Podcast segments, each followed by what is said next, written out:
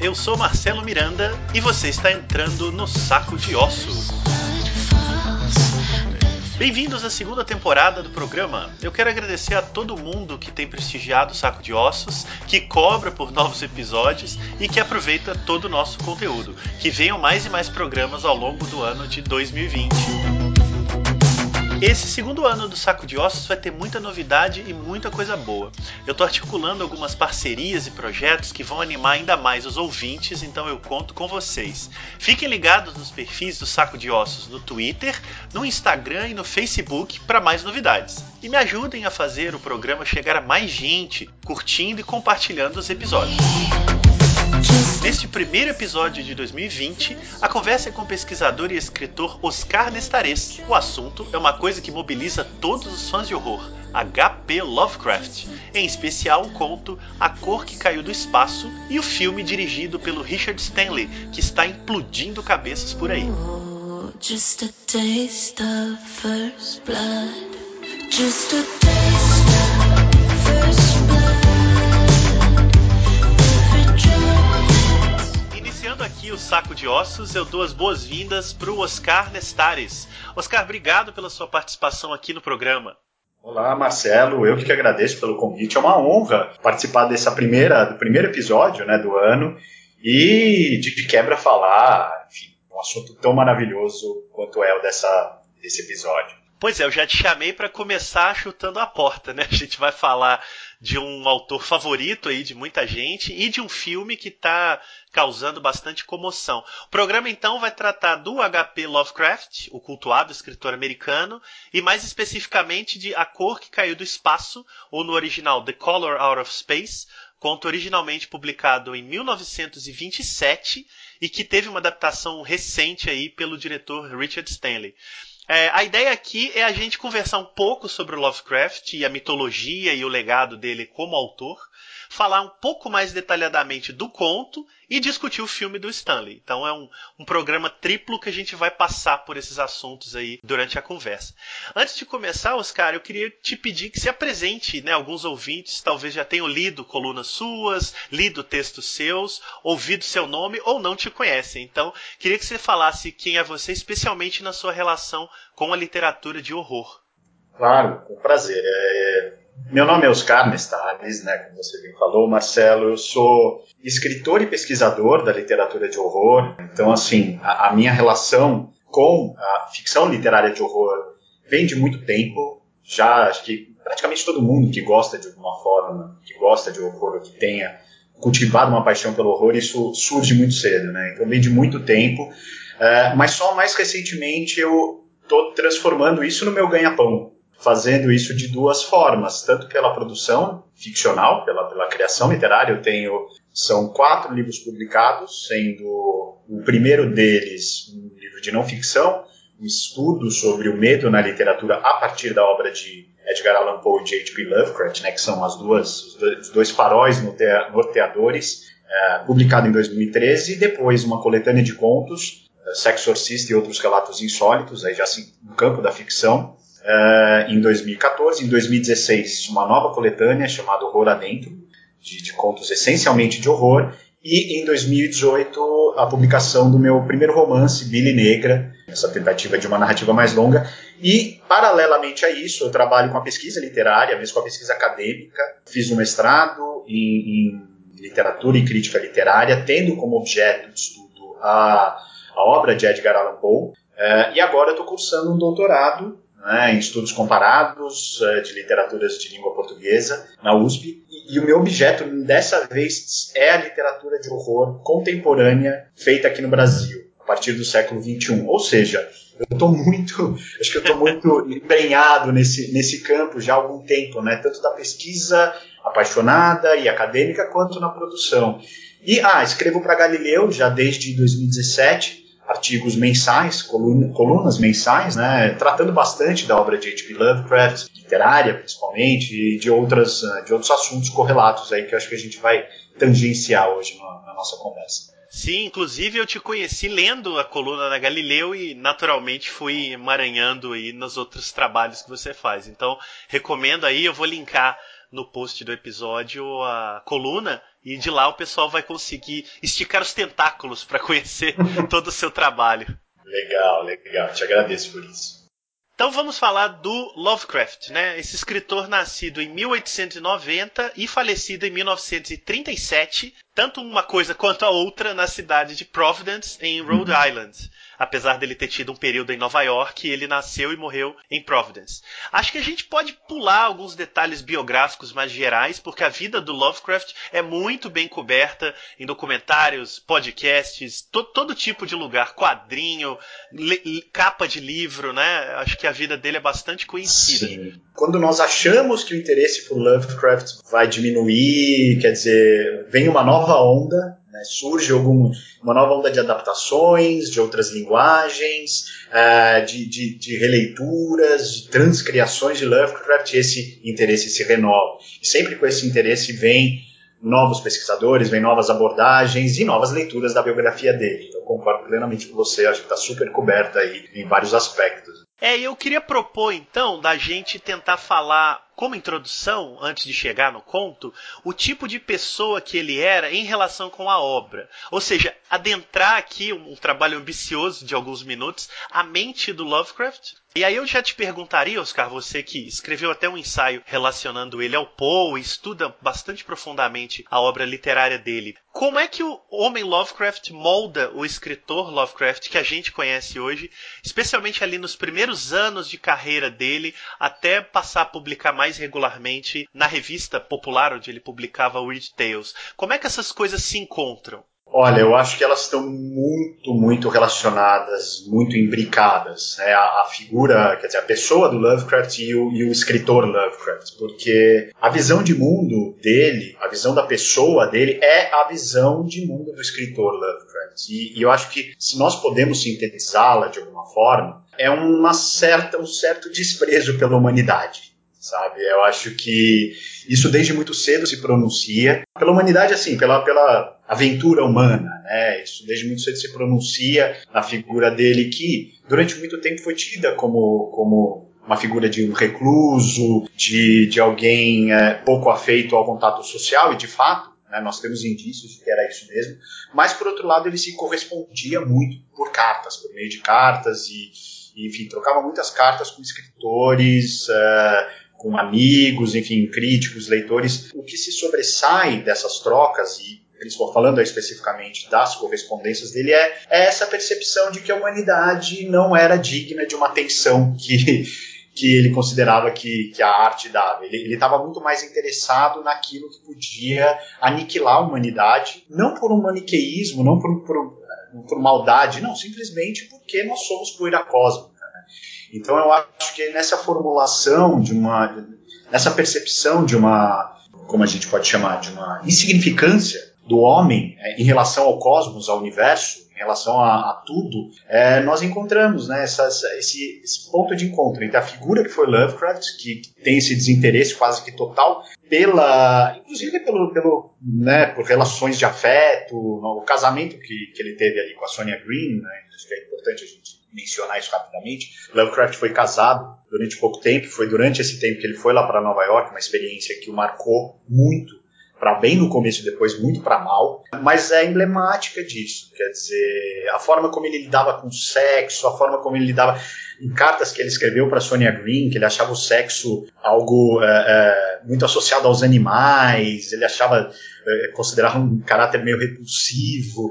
Então, acho que de tudo isso nós percebemos esse desinteresse do Lovecraft por tudo que toca ali o, uma sociedade mais organizada, em detrimento de um interesse por aquilo que vai ao âmago do medo ancestral, né? Quer dizer, aquilo que vai à, sensação do medo, a sensação do, do, do, do desse desam, de desamparo profundo diante das forças cósmicas. E disso ele fez o trabalho dele, embora ele nunca tenha sido amplamente remunerado quer dizer, ter ganhado quase nada pelo trabalho de escrita dele, uh, ele foi um ferrenho defensor da, dessa escrita, né? Desse, dessa, dessa atividade mesmo. Por conta disso, também ele foi um grande adepto, um grande fã do Edgar Allan Poe. Né? Claro que pelo escritor que Poe foi, mas pela figura que Poe foi também, que Lovecraft considerava muito coerente ali com, com, com a estética, enfim. Então eu acho que, que nós podemos encontrar essa relação é, entre o, o, escritor Lovecraft e, e a pessoa do Lovecraft nessa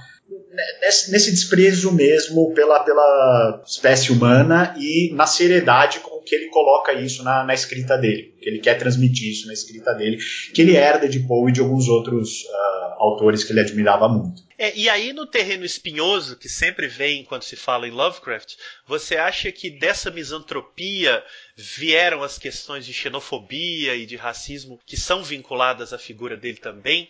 Eu até estou perguntando isso para já puxar um livro que eu sei que você leu, eu não li ainda, que é o ensaio do Michel Houellebecq, sobre Lovecraft, né? Chama Contra o Mundo, Contra a Vida. Sim. Acho que o título fala tudo.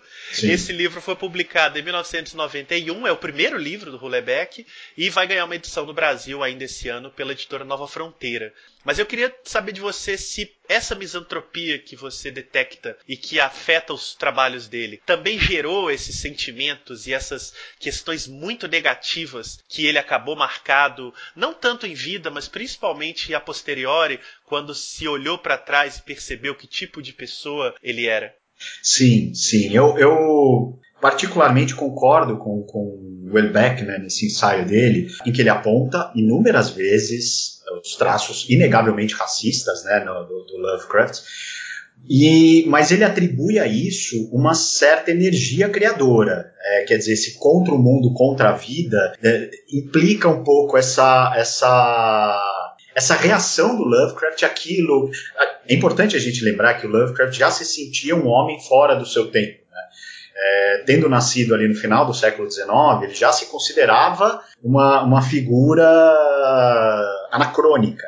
Não, o tempo dele era o tempo anterior, de, de, começo do século XIX, até, enfim, da chegada ali do, do, dos, dos, pioneiros nos Estados Unidos e tal.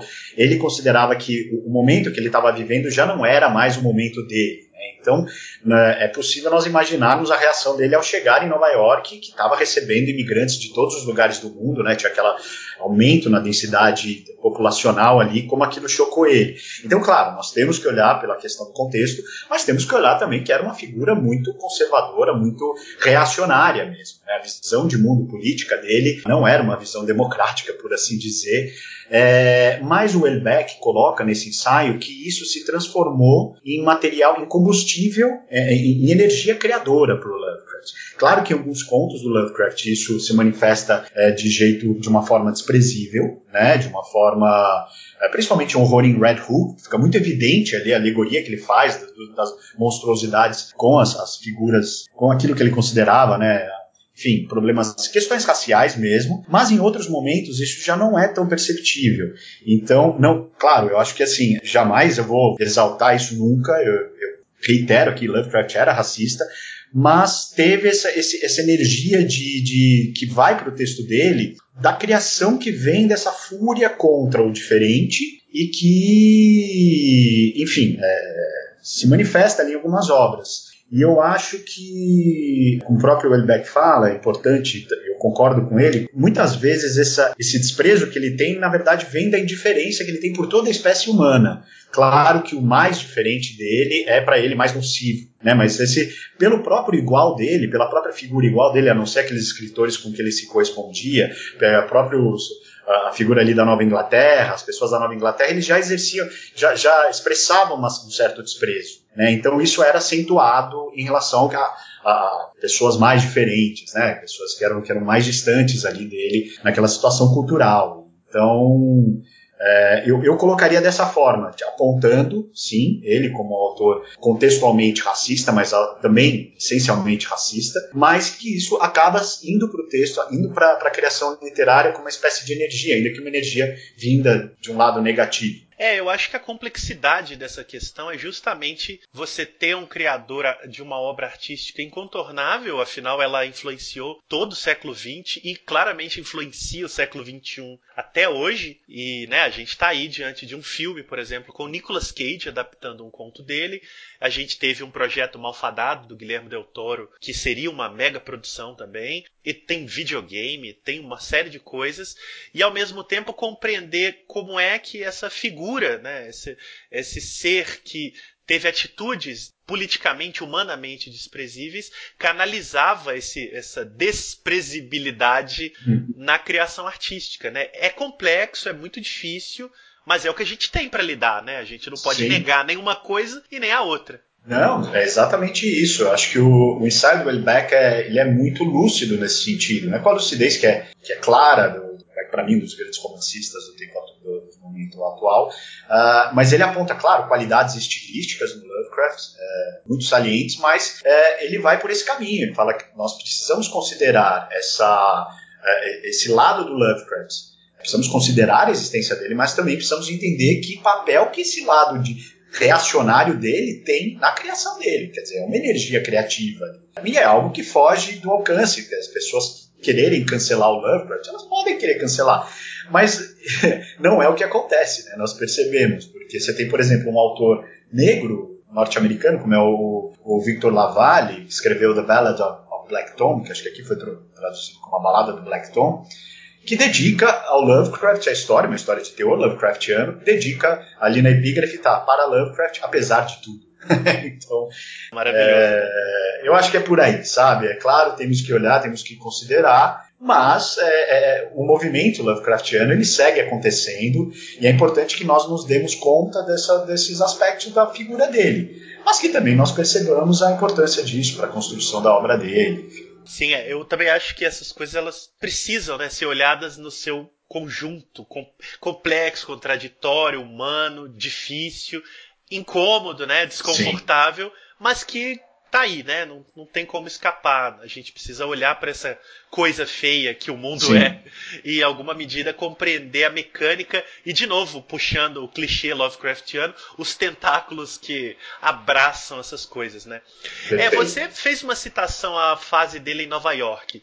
É, antes da gente passar já para o conto, eu queria que você comentasse um pouco do que foi esse período em Nova York, em que momento, acho que foi nos anos 20, ele vai para lá. Sim e que impacto isso tem na obra dele, porque há uma diferença brutal entre a obra dele antes e depois de Nova York, né? Sim, sim. Uh, tendo como baliza né, o, ensaio do Welbeck e, outros estudos, principalmente a biografia do Josh, quase que unânime que as grandes obras do, do Lovecraft, as principais obras, os, os grandes, eu não me lembro como o Welbeck os chama, mas os grandes textos, alguma coisa assim, eles vêm depois do, do período dele em Nova York, que é quase que uma, um divisor de águas ali. Quer dizer, ele vai para Nova York para morar com a esposa, a Sonia Green, né, que era dona de uma funcionária de uma loja de chapéus, uma loja de vestuários, acessórios e tal. No primeiro momento ele se espanta, se espanta no bom sentido com, com a cidade, né? Nova York já estava naquela opulência, né, naquela, naquele estado mais vibrante, então ele se espanta positivamente, mas depois, à medida em que a Sonia Green no negócio não dá certo, ela é demitida,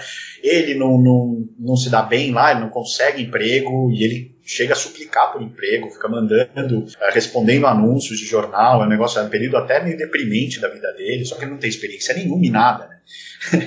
então, ele não é, consegue... Ele sempre foi uma figura meio reclusa, mas dantesca, né? Andava pela, pelas ruas de Providence, de sobretudo, não, não, conversava com muita gente, né? Sim, sim, sim. Ele conversava por escrito, né? Ele escreveu, Isso, se não me é. engano, é. quase 8 mil cartas, mas ele, a figura presencial dele era, era algo que acho que não inspirava muito a confiança.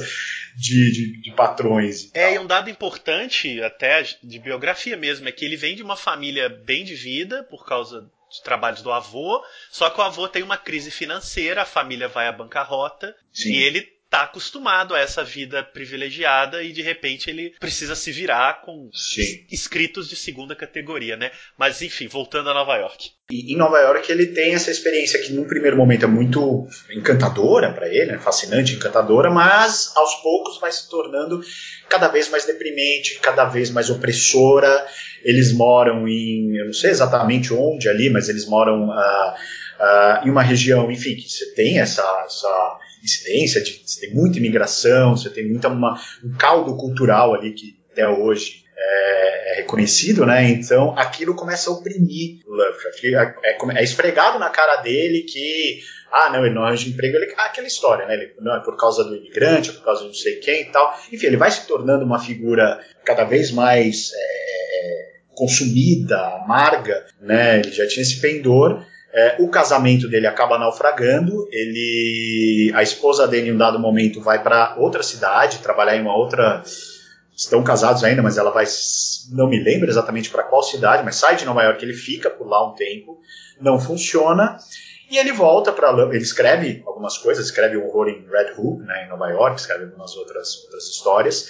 É, mas ele acaba voltando depois para Providence, se divorcia. O casamento não era bem visto pelas tias, né? Que a história também dele, o pai morre cedo, a mãe é confinada num, num instituto psiquiátrico, também acaba morrendo um tempo depois. Ele vai morar com as tias, volta para Providence e de lá, enfim, resolve não sair mais. A amada Providence, né? Tinha esse apreço muito especial pela cidade, era o pedacinho de terra dele. E a partir daí ele escreve, talvez, né, por, com, essa, com esse combustível aí da, da, de que fala o Welbeck, essa força, essa energia, ele escreve as principais histórias dele. Né? Então uh, é, é tida mesmo como uma.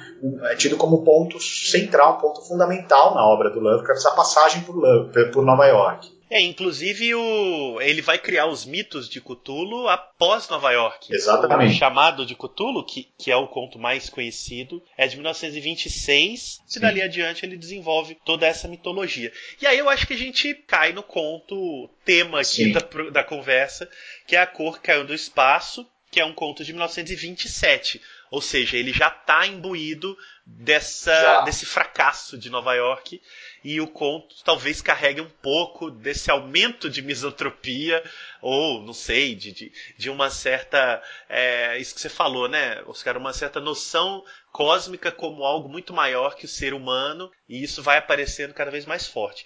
É, eu queria que você comentasse como é que esse conto se insere no cânone do Lovecraft.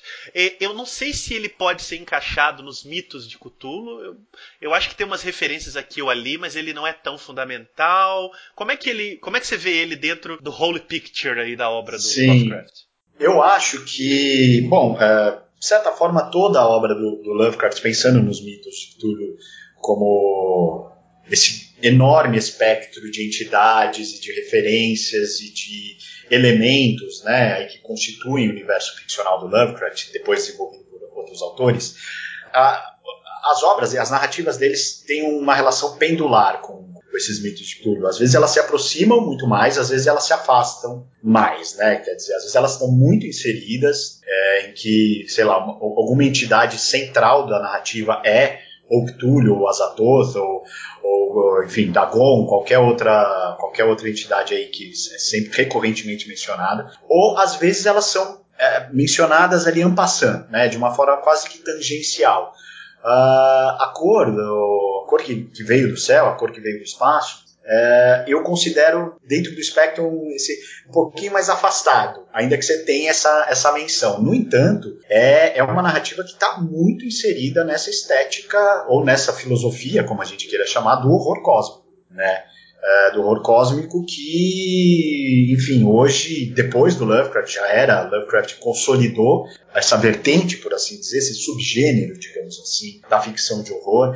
É, não foi o criador, que aí você tem umas bases que vêm do sublime, coisas mais antigas, mas ele foi o cara que responde pela, por colocar a bandeira ali, a bandeira do horror cósmico dentro da ficção literária de horror. E The Color Out of Space, eu acho que está muito, muito enterrada nisso, assim, quer dizer, ela está muito enraizada nessa estética, porque ela trata disso, da nossa condição de absoluta insignificância perante o grande cosmos, o, infindável cosmos, né, as forças do infindável cosmos. E aí o Lovecraft, é, particularmente, é uma das histórias preferidas dele, dele, ele mesmo, ele gostava demais dessa história, e também vários, uma série de outros autores pesquisadores de Lovecraft têm esse, é, são unânimes em relação a, a, ser uma das melhores histórias dele, porque se trata justamente desse confronto da figura humana ali, de, de, de personagens ali, com algo que é completamente inconcebível, que é de fato o Alien, né? pensando o Alien como o, o alheio, o, o, o alienígena, o, o, afastado mesmo, o diferente, o absolutamente diferente, não aquela criatura de olhos grandes verdes. É, até o Lovecraft ele estava, parece né, que ele escreveu esse livro, uh, ele estava puto da vida, não sei se eu posso usar esse termo Deve. aqui. Ah, então. Mas ele estava puto mesmo com a caracterização de alienígenas em, na ficção, principalmente na ficção científica e tal, é, como figuras meio com traços humanos ali, braços e pernas, aqui, né, cabeções e tal. Aquilo não admitia. Então, o, a cor que veio, que veio do espaço, que é do espaço, eu não sei qual é o termo que a gente está usando. Como é, que a gente uma, tá... Aliás, eu nem falei sobre isso, mas tem várias traduções possíveis, né? Espaço, caiu do espaço, veio do espaço, do céu, enfim, a gente vai alterando uma hora, a gente vai estar tá certo.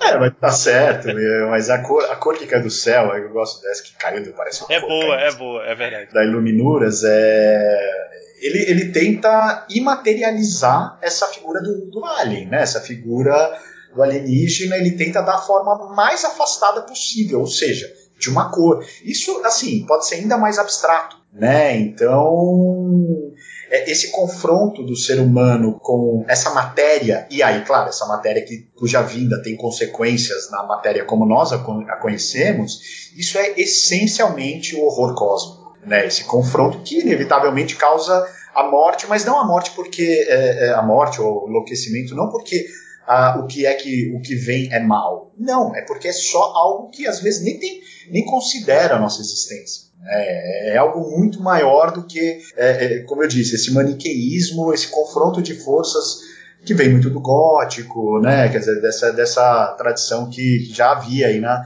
nas narrativas mais sinistras esse conto do Lovecraft, embora seja quase uma noveleta, ele materializa essa questão do horror cósmico, essa estética do horror cósmico, como poucas outras fazem, né? no nível da abstração do perigo, da ameaça. É, ele cria uma descrição de uma suposta cor que nunca chega a lugar nenhum, né? Ela nunca é efetivamente definida. E aí o, você que é escritor pode falar disso muito melhor que eu, mas o uso do Lovecraft para adjetivos, para descrições do inominável e do abstrato, elas beiram a arte pós-moderna, né? Porque ele é capaz de passar parágrafos e parágrafos descrevendo algo sem que a gente visualize o que ele está descrevendo. Hum. Você sente isso também? Sinto, sinto. Eu acho que ele. Essa hiperadjetivação, essa hiperadverbiação, se a gente pode chamar assim, é, é um recurso estilístico que ele sempre usou, pelo qual ele é muito criticado, né? Às vezes uma descrição exacerbada, mas é, tem um momento em que se abrem elipses nesse texto, por mais que ele seja, mais que ele tenha, sejam frases, parágrafos ou parágrafos muito extensos e tal, descrições muito pormenorizadas, em algum momento ele abre alguma elipse, ele, ele deixa algo mais implícito do que explícito. Né? Por mais que ele tenha esse, esse esforço, e esse esforço de descrição dele é muito bem, uh, ele confere a verossimilhança. Isso foi uma luta do Lovecraft ao longo de toda a história, de toda a produção dele, né? É, inclusive, isso se nota só ao perceber quem são os narradores, quem conta as histórias do Lovecraft. Né? Sempre são homens de ciência, são homens uh, pesquisadores, professores, hidrologistas, né? eu não sei como, como a gente pode chamar o narrador do, do, do do Espaço, é, mas são sempre figuras muito com pé muito lá na ciência mesmo que de repente se deparam com o inominável. Então, eu, eu acredito esse, essa, esse estilo verborrágico, vai, assim dizer, do Lovecraft, que a mim agrada, é, a isso, a esse esforço da verossimilhança do cara de tentar aprender todos aqueles detalhes, tudo aquilo, mas em certo momento não é possível. Né? E é nesse momento em que há uma fissura ali na, na narrativa e muitas vezes na sanidade da pessoa que está contando a história. É, eu também gosto bastante e eu acho que tem uma um certo prazer na leitura dessas descrições intermináveis dele que eu, que eu sempre eu tenho dificuldade às vezes em compreender, mas a dificuldade ela não tem nada a ver com desprazer, muito pelo contrário, eu, me estimula a tentar entender do que ele está falando. Por exemplo, no, na Cor que é do Espaço, tradução do Guilherme da Silva Braga para a editora Edra, quando ele está falando da cor, ele chama de doentia cor primária subjacente que não tinha lugar entre os matizes terrestres conhecidos. E depois ele usa um termo perversão cromática. é muito é muito elaborado, né? Por que, é uma perversão cromática? A gente tava brincando antes, é a, é a cor, cor de burro quando foge, né? Isso, ou seja, uma cor completamente inventada na nossa cabeça. Né? Exato, mas como é que você. É, e aí eu, eu saúdo, eu celebro o trabalho, principalmente do Guilherme da Silva Braga, que eu considero um trabalho de tradução muito bem sucedido, né? Muito bem cumprido, uh, mas é um baita desafio, claro, para o escritor, Quer dizer, você vê que o Lovecraft ele vai, ele vai nos cercando ali de, de indícios. Então, essa cor que é uma cor doentia, que é uma cor disso, ele vai tentando, ele vai tentando. E à medida que ele vai tentando, você é, é, é, você vai se municiando ali com elementos, né? Então, é, vai chegando a esse nível de abstração cada vez maior até ele falar que é uma perversão cromática.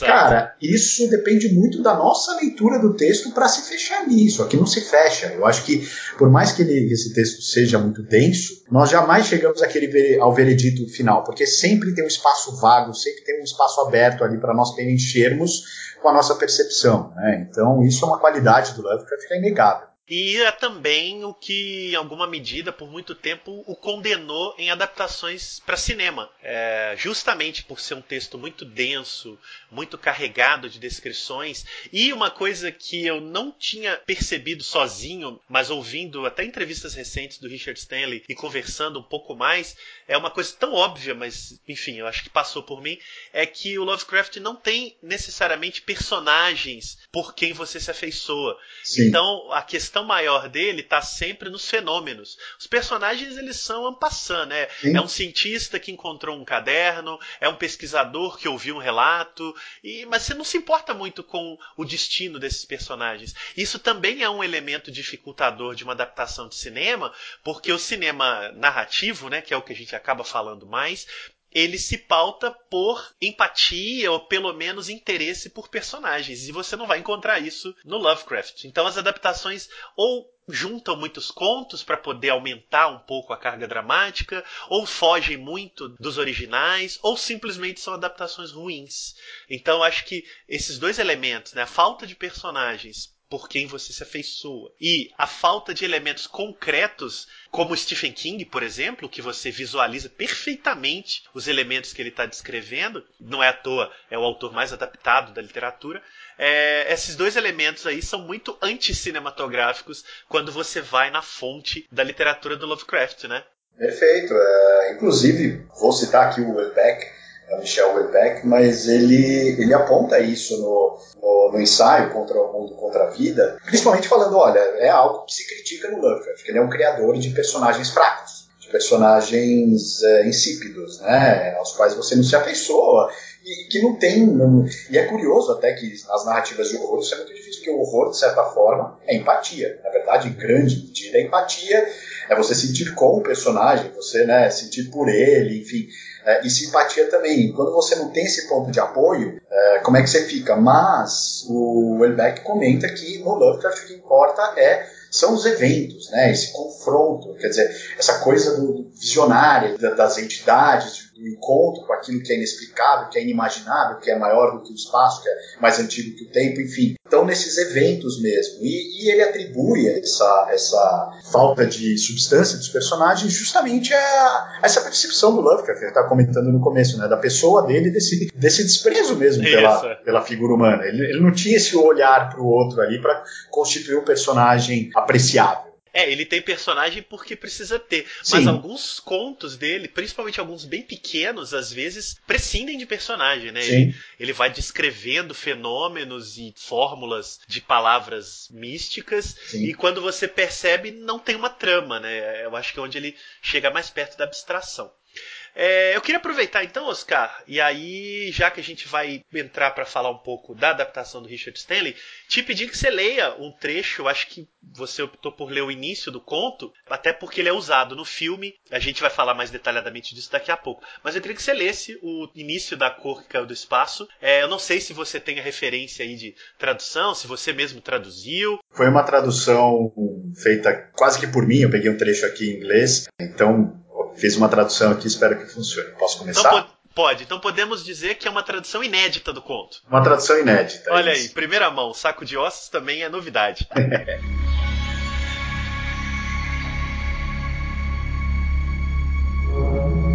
A oeste de Arkham, as colinas se erguem intactas, e há vales com florestas profundas que nenhum machado jamais tocou. Há talvegues escuros onde as árvores se inclinam fantasticamente e onde estreitos córregos fluem lentamente, sem jamais terem vislumbrado a luz do sol. Nas suaves elevações existem fazendas, antigas e pedregosas, com chalés baixos, largos e cobertos de musgo, lucubrando eternamente antigos segredos da Nova Inglaterra sob o abrigo de grandes encostas. Mas estes estavam vazios agora, as largas chaminés desmoronando e as paredes de tábuas sobrepostas curvando perigosamente sob baixos telhados. O antigo povo se foi e forasteiros não gostam de viver lá. Franco-canadenses tentaram, italianos tentaram e os polacos vieram e partiram. Não é por causa de nada que possa ser visto ou ouvido ou tocado, mas devido a algo que é imaginado. O local não é bom para a imaginação e não traz sonhos tranquilos à noite. Deve ser isso que mantém afastados os forasteiros pois o velho Amy Pierce nunca contou a eles nada do que se recorda dos dias estranhos. Amy, cuja cabeça tem estado um pouco esquisita há anos, é o único que ainda se lembra ou mesmo fala dos dias estranhos. Ele ousa fazê-lo por sua casa ser tão próxima aos campos abertos e às estradas em uso ao redor de Arca.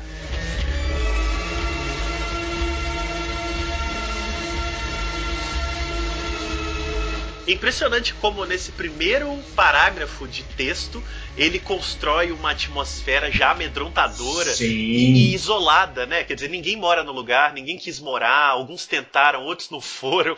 Eu acho que já cria um ambiente muito apavorante e você não faz ideia do que está acontecendo. Sim, quer dizer, e a, a, antecipação, a sensação de, cara, o que, que rolou? Tem um cara só que sabe. Enfim, você já está dentro da história aí. Exatamente. E aqui a gente pode começar a falar do filme do Richard Stanley, que estreou nos Estados Unidos em 2019 em festivais e teve sua estreia comercial agora em janeiro nos Estados Unidos. As notícias que eu tenho não são animadoras, o filme não deve estrear no Brasil. Salvo engano, ele só vai entrar em DVD e serviço de streaming, e eu nem sei qual serviço, se bobear é algum NetNow, alguma coisa não tão popular quanto o que todo mundo vai perguntar se tem na Netflix. Mas o filme, ele não. Só se houver alguma mudança, ele não vai estrear, apesar de ter o Nicolas Cage, que é um ator que estreia tudo no Brasil. Mas hoje eu estava até comentando com um amigo que me perguntou. Eu falei com ele: olha, dois motivos que eu acho que o filme não estreia aqui. O primeiro é esquisito demais. E o segundo é que, se for pelo Nicolas Cage, ele tem mais quatro filmes esse ano, então não vai ser por falta dele. É. Nossa, o homem está trabalhando. O homem trabalha, né? Mas dito isso, eu acho que um pouquinho antes da gente falar do filme, vale a pena localizar quem é Richard Stanley que dirigiu esse filme. Eu acho curioso que toda vez que eu falo do filme nos últimos meses, eu estava muito animado para ver, eu comentava, ou as pessoas não conheciam Richard Stanley, o que é compreensível, a gente vai falar rapidinho aqui por quê. Ou pior, elas não tinham ouvido falar do filme, o que eu achava mais grave. Eu falei, caramba, o que está acontecendo que uma adaptação do Lovecraft com Nicolas Cage não está tendo essa repercussão? Isso eu já não sei explicar direito.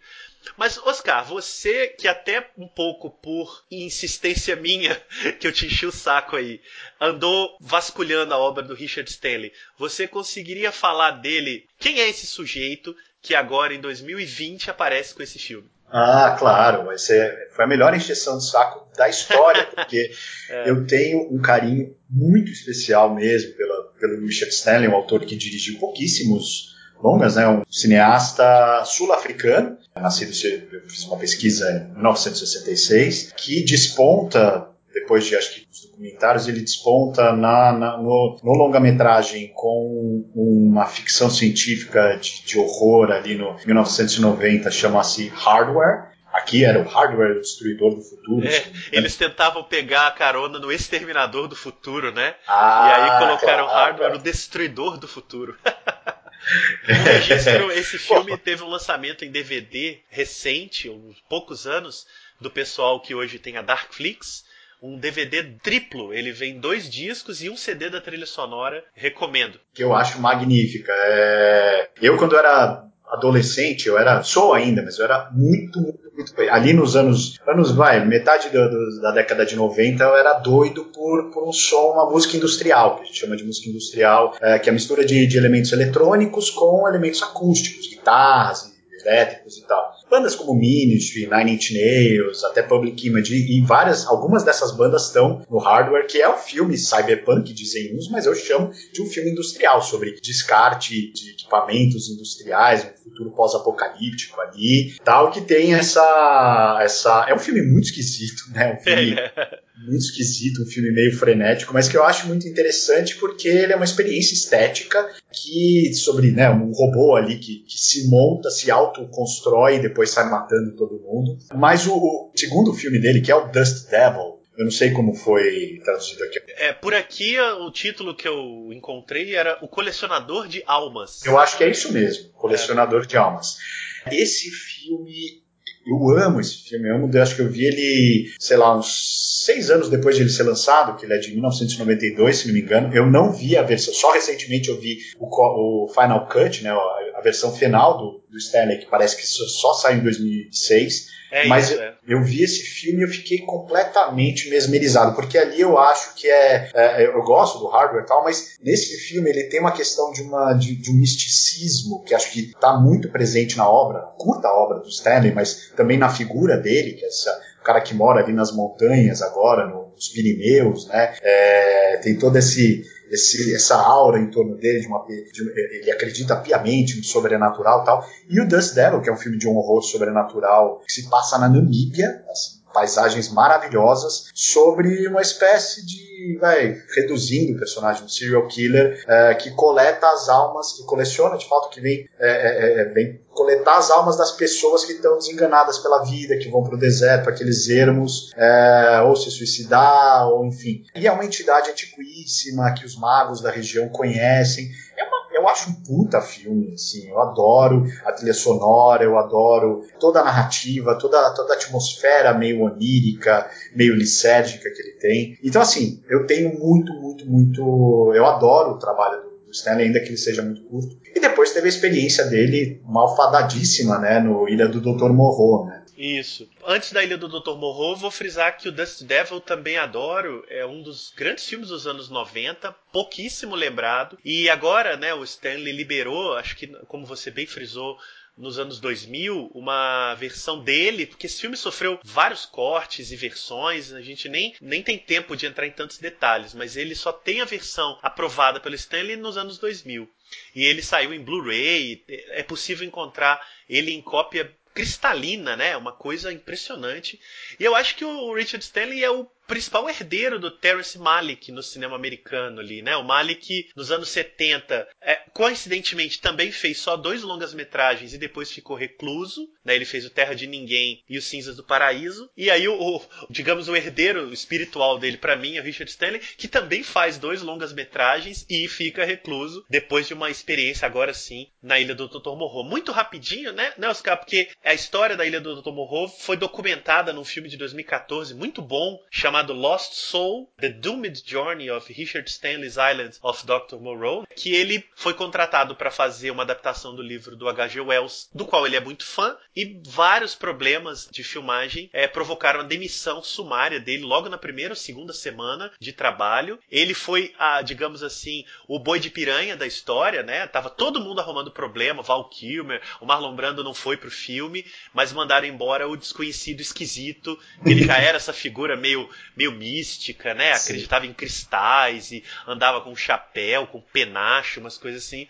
E era um cara relativamente cult, né? Não era uma figura grande. E ele foi demitido, né? E aí tem histórias maravilhosas de que ele se escondeu na floresta e depois se infiltrou na produção, Sim. aparece como figurante no filme do John Frankenheimer. Enfim, é, é completamente louca a história do Stanley, né? É, eu, eu só queria comentar rapidamente que você, Marcelo, te agradeço demais, você apontou na minha cabeça um elo perdido da minha paixão pelo, pelo Stanley e pelo Melick. Assim, que eu adoro o cinema do Melick e agora, de fato, tem essa conexão espiritual, estética ali entre os dois. E, enfim, só queria fazer esse comentário. E, e, a história dele voltando à produção do Dr. Morro como uma das criaturas fantasiado, ele, ele conta isso em entrevistas que ele participou, ficou olhando a edição do filme depois ali, que ele tava como um incógnito, né, vestido. É, é, maravilhoso. Eles falam que ele se disfarçou de Dogman. Ele colocou uma máscara de cachorro, que é uma das criaturas do filme, Sim. e circulava por ali sem tirar a máscara. E ninguém sabia que era ele.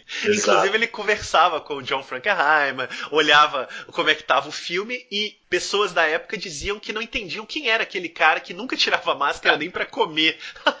é seja, uma, uma, figura é muito excêntrica, é, maravilhosa. E, e, ele traumatizado, né? Ele, ele porque a, a, demissão dele o abalou psicologicamente, acabou com ele, né? Ele voltou depois. Ele não voltou na miséria porque ele recebeu os honorários pelo filme, mesmo não tendo feito.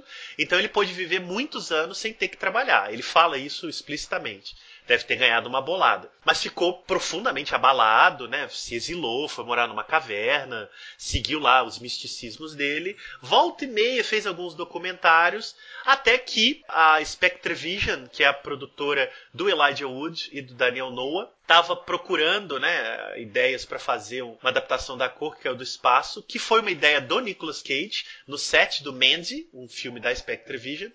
E alguém lembrou, não sei como é que isso aconteceu, de que o Richard Stanley tinha uma proposta de adaptação desse conto, já tinha escrito alguma coisa há muitos anos, é um dos contos favoritos dele. E procuraram ele, né? Devem ter ido lá nos Pirineus e falaram: olha, o Richard, é o seguinte, cara, vamos lá, a gente dá um dinheiro tal, não é muita grana, é um orçamento limitado, e você tem liberdade total. E aí ele voltou com tudo. Aí a gente pode entrar, esse filme estreou em 2019 e agora está ganhando o mundo. E é uma adaptação da Cor que é do Espaço. O Stanley conheceu Lovecraft aos 7, 8 anos de Sim. idade, né? A mãe dele lia Lovecraft para ele. Então ele tem uma relação muito visceral com o autor. E aí eu já levanto aí uma bola para você, Oscar. Se você percebe no filme essa relação muito pessoal e íntima que o Stanley tem com a obra do Lovecraft. Nossa, eu percebo. Eu já tinha percebido em alguns níveis, digamos assim. Né? O, uh, primeiro, eu acho que. Falando aí de uma impressão, mas que eu acho que o, o Stanley conseguiu atribuir ao filme muito bem, é a questão da, de uma ausência de um herói né? Não sei se isso aqui vai ser um spoiler. Daqui adiante a gente pode eventualmente dar detalhes do filme sem problema nenhum. Se a pessoa viu, adiante. Se ela não viu, deu pausa veja, agora. dá um pausinha. A gente pode adentrar porque senão fica difícil falar. Então fica à vontade. Sim, eu vou falar estruturalmente, mas depois eu quero até mencionar um, uma, uma informação que eu vi o Stanley dando em uma entrevista que me tocou muito. Mas eu acho que estruturalmente essa, essa a obra, a adaptação é muito bem sucedida. Primeiro porque ela, ela tem essa coisa de não existe um herói ali. Eu acho que muitas vezes nas adaptações cinematográficas do Lovecraft, o que nos frustra é que em algum momento você tem uma figura saliente, uma figura humana ali saliente que vence ou chega perto de vencer aquele mal e tal. Nesse caso, na história aí da, da pensando né, no, no, enredo, na história da família que está ali no, no meio do, de uma floresta ali, tá, eles estão meio isolados, o pai está investindo em, em, alpacas e tal, enfim, eles têm uma vida ali, de repente vem o meteorito, né, que é o meteorito que traz essa, essa cor indefinível, enfim, que traz essa catástrofe, mas esse confronto, desse confronto, não se sobressai, quer dizer, ninguém ali toma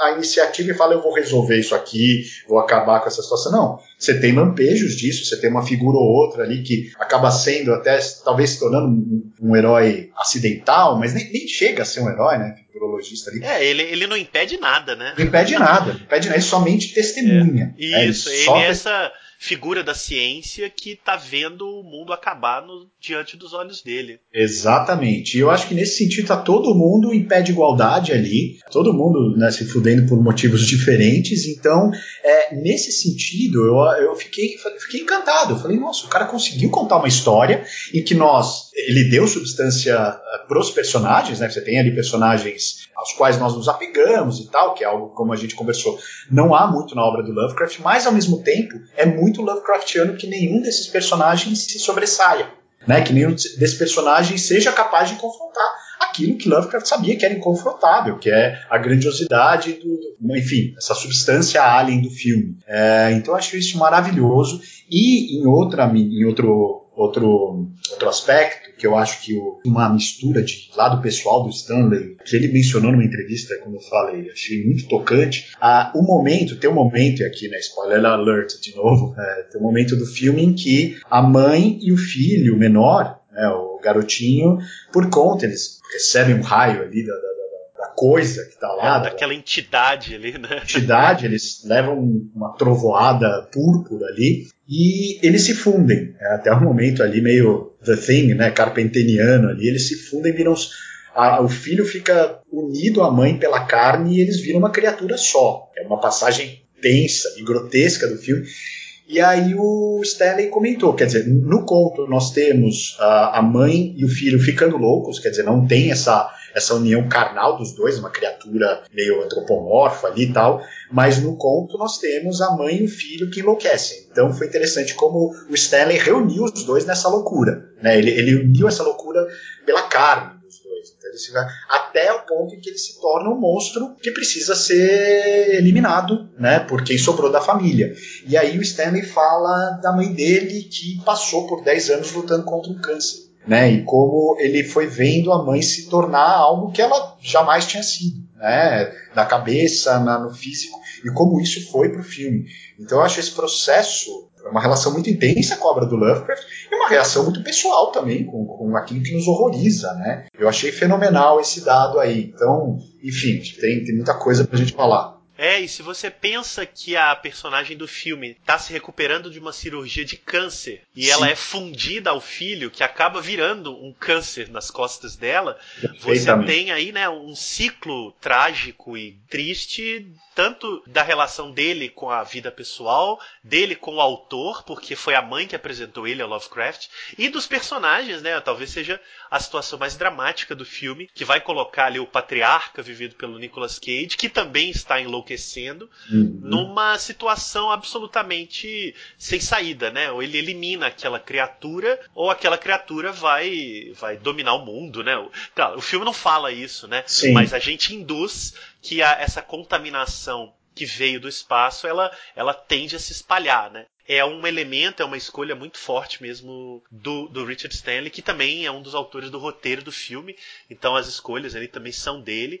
Ele escreveu junto com a Scarlett Amaris. Uma coisa também que eu gostei bastante foi, e aí um pouco dentro disso que você está falando dos personagens, é que ele não cria essa figura do herói, mas ele é um pouco obrigado a criar personagens com alguma relação possível. Ele até fala isso em entrevistas também. Se você vai adaptar ao Lovecraft, você precisa criar porque ele não te dá. Sim. Então ele cria uma família um pouco atrapalhada, eles estão morando ali à força porque a mãe está se recuperando da cirurgia e os filhos claramente não querem estar tá ali morando numa fazenda. O pai tem uma obsessão pelas alpacas, ele fala que são os animais do futuro. Do futuro. Né?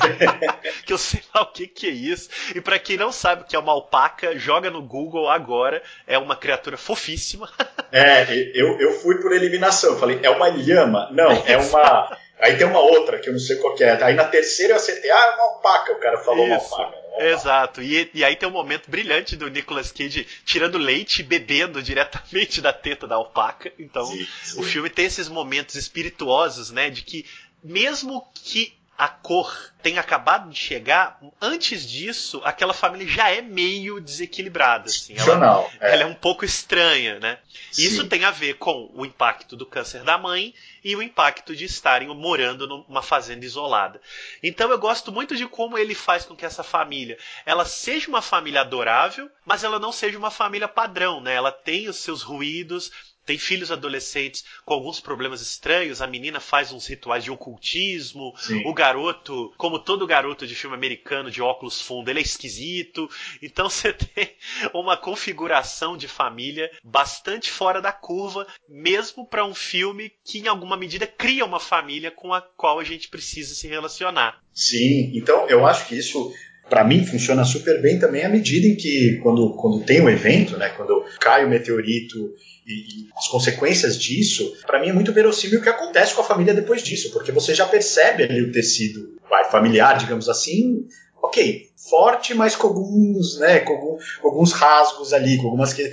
Então eu acho que ele já prepara muito bem o terreno. É, isso também, a gente estava comentando aqui com aquele trecho inicial do Lovecraft, eu acho muito bem sucedido, muito bem transplantado para o cinema, porque o Lovecraft já, logo no começo já te insere na narrativa, né, por meio daquela expectativa do que vem, poxa, um lugar isolado e tal. Então, o setup aí já, já nos transporta para aquela situação, né, já nos convence, pelo menos foi o meu caso. Isso, exatamente. E aí a gente entra no fenômeno, né, o meteorito que que não é que quando ele aparece não é um meteorito, né? É não. Uma aura Sim. púrpura indefinida que depois vai se revelar um meteorito quando eles encontram lá no quintal, né? Enfim, na, na, no sítio.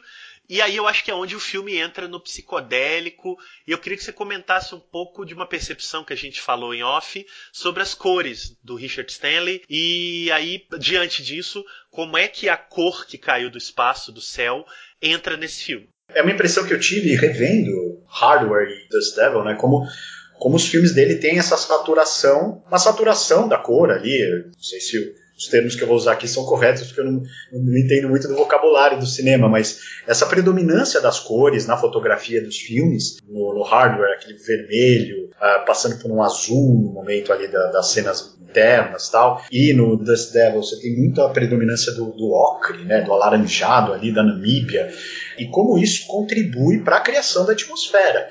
Eu acho que no caso do, do cor que caiu do espaço, eu não consigo hoje, pensando em retrospecto, imaginar outro, outro diretor que pudesse ter feito isso, né? Quer dizer, que dê essa predominância para um filme de horror da questão da cor, como o, o Stanley fez. Né? Tudo bem que em poucos filmes, mas é, é muito pronunciado isso.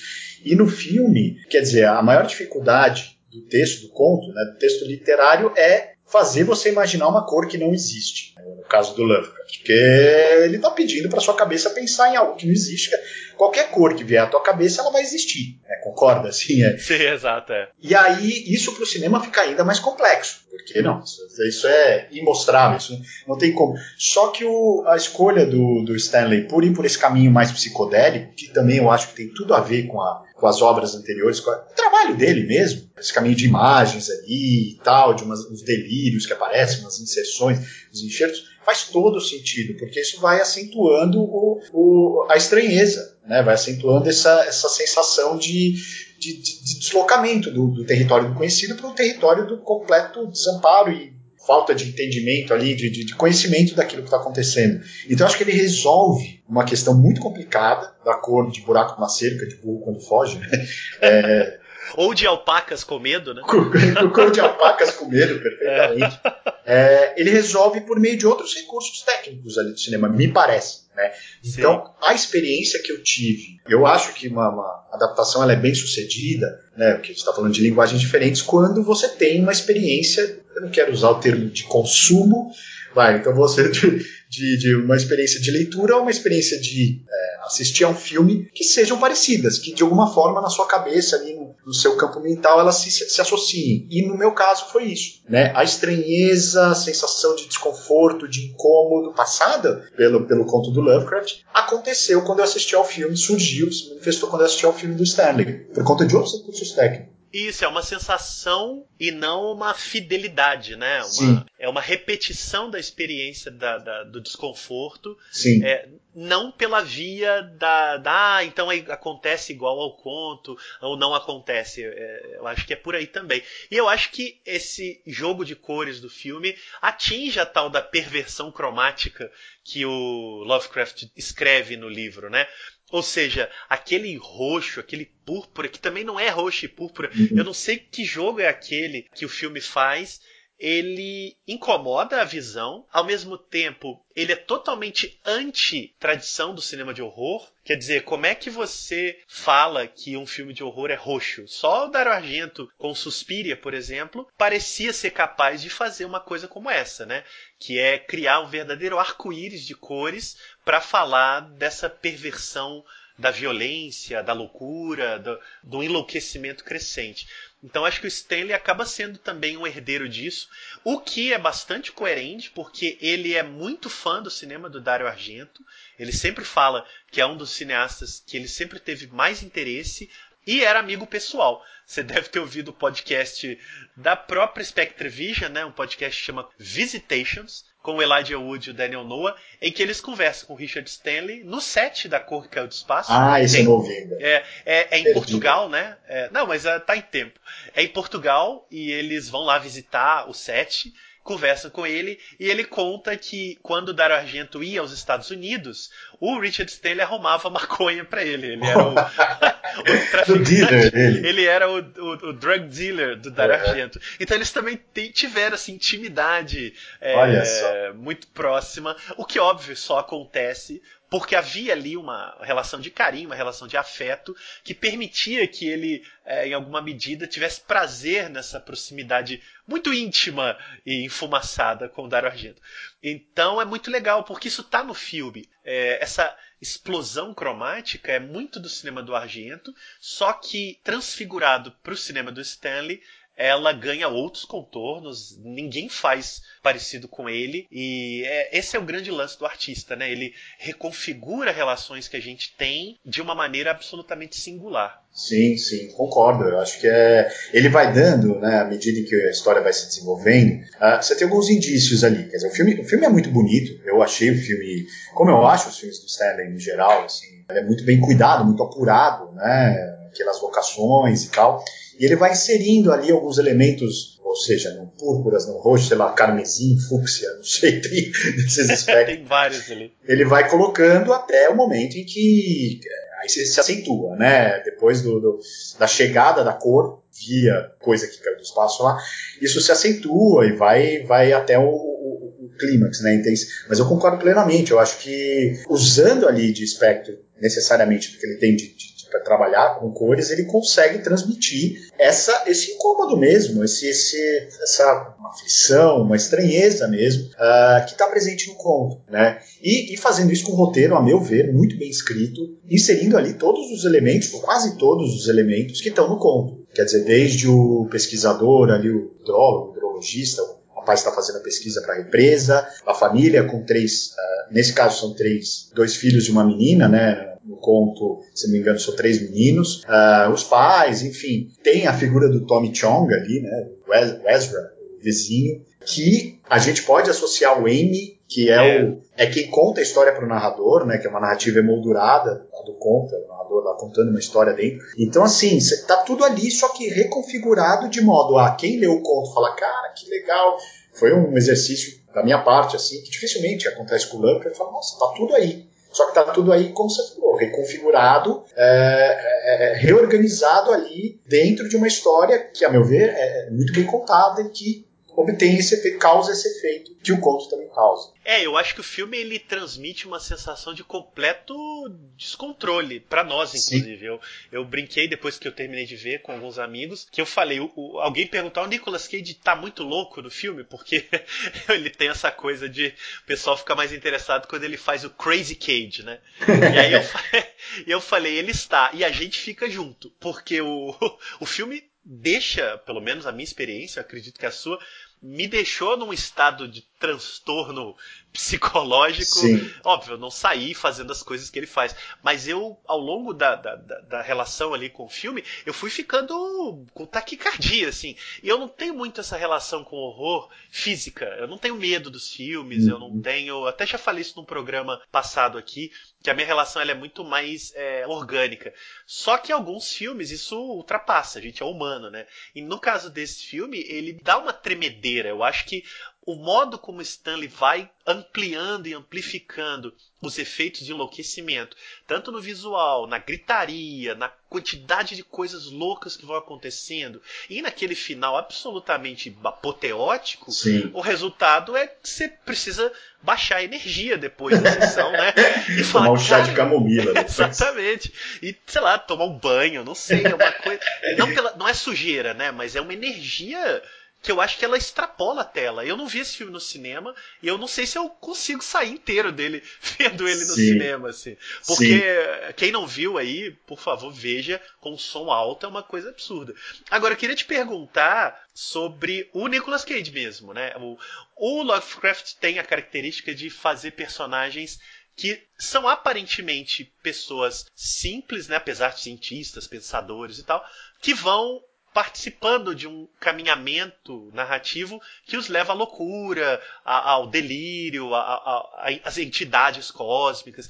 Quase sempre personagens das histórias dele terminam ou malucos, ou mortos, ou coisas bem ruins. Como é que você viu o Nicolas Cage como Nathan Gardner como um personagem Lovecraftiano? Você acha que ele, é, até eu pergunto até como ator, mas também na construção do filme, é, como é que te bateu essa figura nessa adaptação? Ah, é, bateu, acho que, sim, bateu super bem, porque eu me lembro, eu reli partes, não reli o conto inteiro aqui para nossa conversa, mas eu me lembro de quando eu li de uma cena absolutamente inquietante já do final do, do, do, do, do conto ali, em que o, o Amy, né, o vizinho dele, que seria o Ezra, aquele doidão lá, Tom Chong, uh, tá contando pro narrador que ele vai visitar o Nathan, vai visitar a família Gardner, né? E o pai, o pai ele tá conversando com os filhos ausentes, né? Ele tá falando, ah, você tá com frio? Ele pergunta pro, pro vizinho, pro Amy, você tá com frio? Ah, não sei quem, vai pôr lá mais lenha na lareira. Melhorou agora, só que o cara fala, meu, não tinha ninguém ao redor dele, não tinha lareira, não tinha nada. Então, assim, o cara tava num nível de alucinação, de loucura.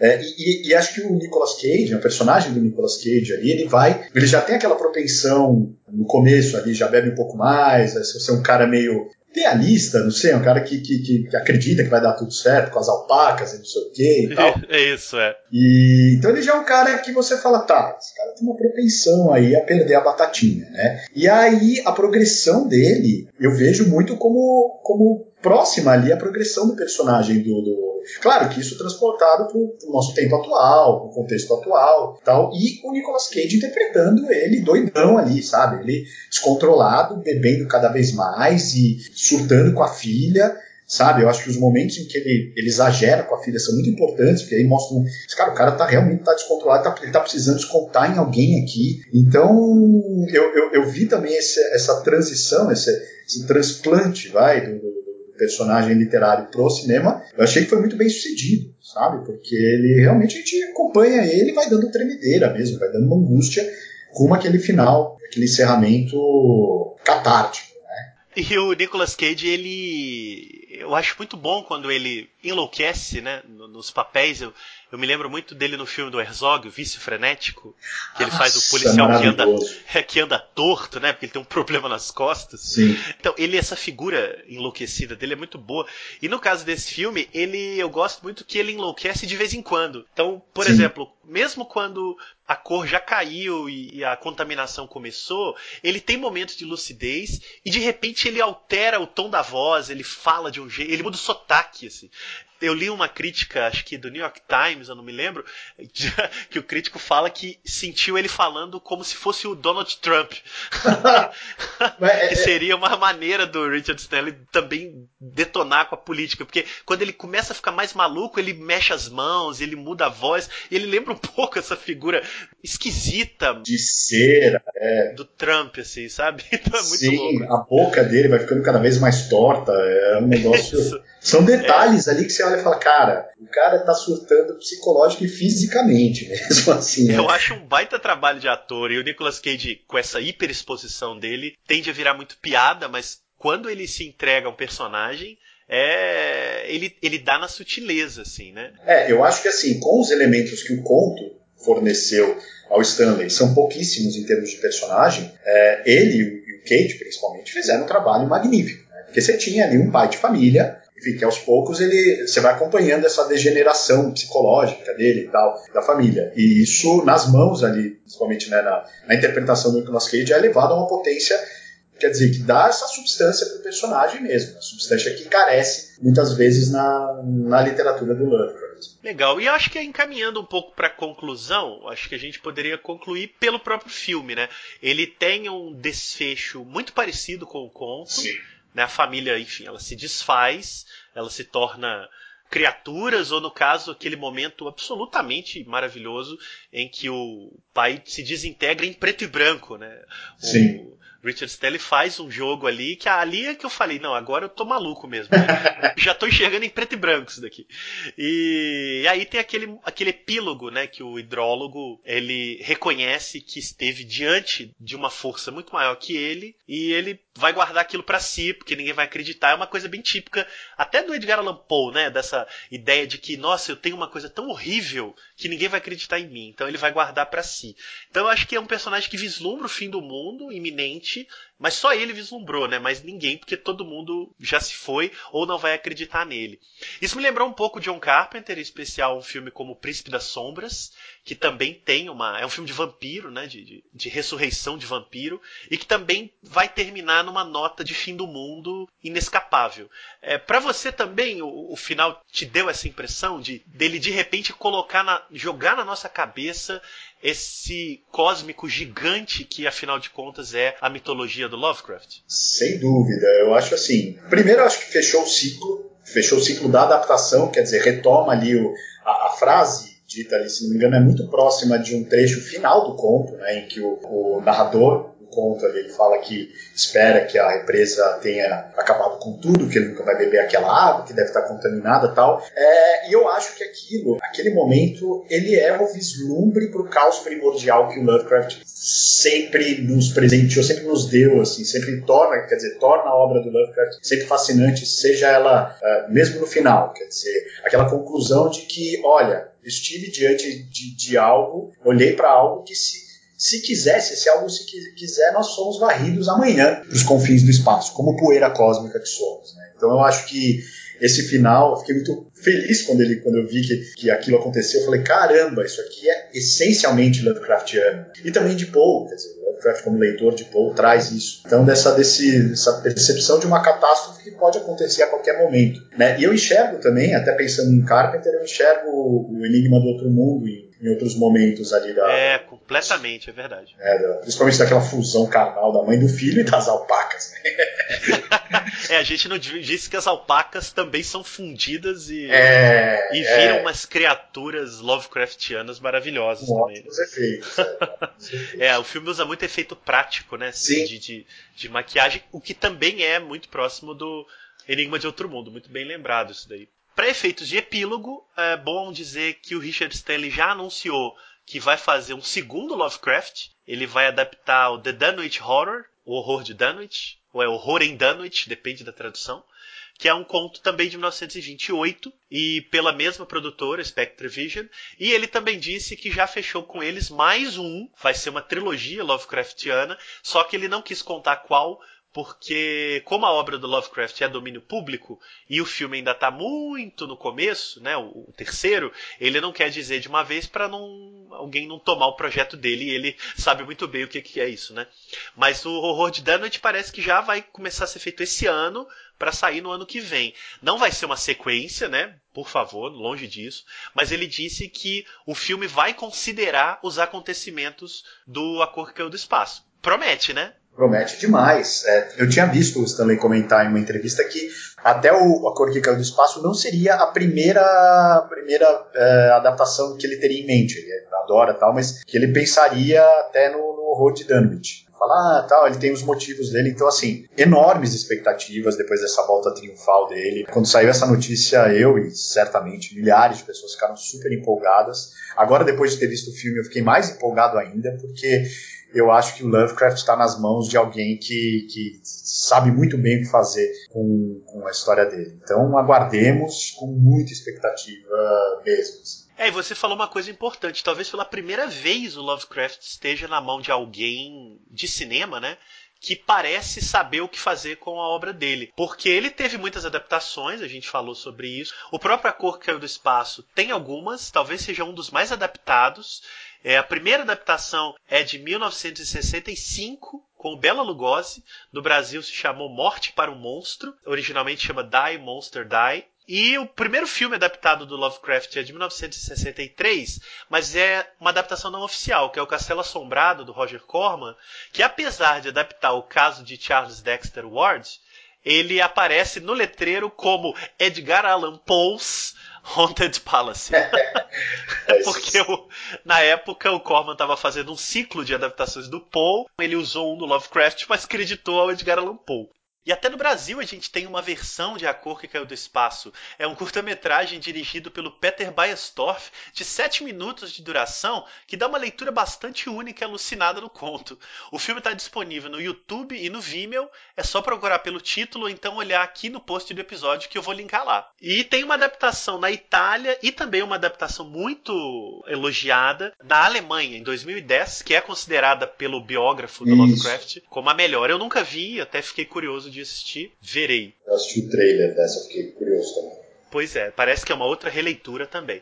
Enfim, são coisas muito pontuais. É isso, né? Títulos roubados, contos reaproveitados. Talvez o Richard Stanley seja esse cara que, enfim, chegou, né? Demorou muito tempo para isso, para compreender essa literatura e como fazer com que a experiência dela se transfigure numa experiência cinematográfica fiel, porém né, impura, como toda boa adaptação deve ser. Sim, ele comenta também uma entrevista sobre as adaptações do Stuart Gordon, né, que fez um belo trabalho com o Reanimator, com o Dagon, uh, mas que ele, o próprio Stanley disse que sentia falta daquela aquela questão nuclear do Lovecraft, que é esse confronto com o absoluto desconhecido, né, que, que é, tá na essência do horror cósmico. E que eu acho que vai para esse, né, tá, tá presente na adaptação dele, e que eu espero que esteja nas próximas, porque acho que ele tem essa visão mesmo de mundo que favorece a, a, leitura que ele faz, a adaptação que ele faz da obra do Lovecraft. Então, eu considero que sim, é alguém absolutamente capaz, como se provou, a meu ver, né? Corquica do Espaço, de trabalhar, de dar essa dimensão, na medida do possível, que o cinema possa dar, mas uma dimensão à altura dos efeitos causados pela obra. E a gente não falou que o hidrólogo do filme se chama Ward Phillips. Ward Phillips, é. Que, né, uma junção... HP é Howard Phillips. Exato. E o Ward, o Charles Dexter Ward, você vê aí que o Richard Stanley faz uma fusão de corpos no nome do hidrólogo, olha só. Muito bem, boa, bem apontado. É, eu queria comentar só o, uma brevíssima cena do filme que faz uma menção ao The Willows, né? O personagem ali do Ward Phillips, do hidrólogo, ele tá com um livro na mão é, ele está lendo, que é Os Salgueiros do Algernon Blackwood, que é um livro também, o Lovecraft adorava essa novela de horror, então acho que é interessante esse trabalho de a gente encontrando algumas pistas ali de que o, o Stanley, ele sabe o que ele está fazendo. E é uma história que influencia, evidentemente influencia muito Lovecraft ao escrever A Cor que Caiu do Céu. E ele faz referências a essas coisas no filme até muito explicitamente, né? É, esse livro aparece no momento em que o personagem tapa a luz, então não tem como você não ver. E a garota, a filha do casal, ela tá tentando invocar o Necronômico. Ela, ela usa o Necronômico para fazer um ritual ocultista. E é um livro inventado pelo Lovecraft. Não aparece na Cor que é o do Espaço, eu acho, mas é, ele insere lá um pouco como, como autorreferência também, né? Muito legal. Sim, e o, e o Ward Phillips, que é o personagem ali de Droga, ele tá, a todo momento ele usa o filme inteiro uma camiseta da Miskatonic University. É verdade. Sabe que eu não tinha notado isso, você chamou minha atenção, é muito bom. É, ele tem isso no Dagon também tem. No Dagon alguém tá com uma camiseta dessa. Quer dizer, é um, é um aceno ali, um fanservice muito bem feito.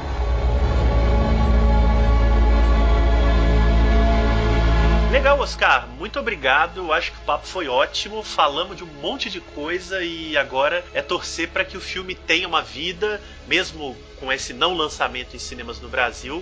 O filme já está disponível nas plataformas legais e talvez algumas não tão legais, mas enfim, cada um faz o que for melhor.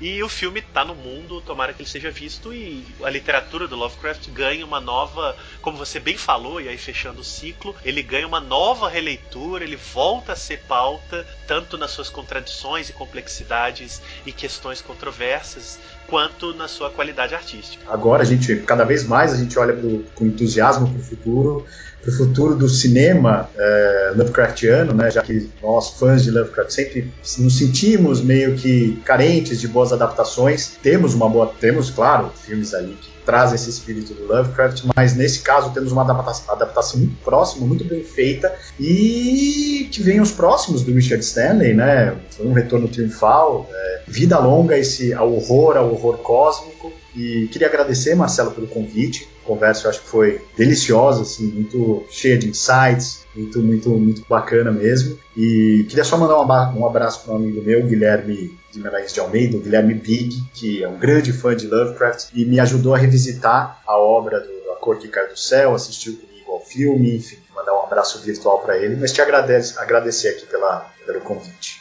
Obrigado, Oscar. Abraço ao Guilherme e espero que você volte aqui no programa para a gente conversar de outros assuntos. Perfeito. Conte comigo.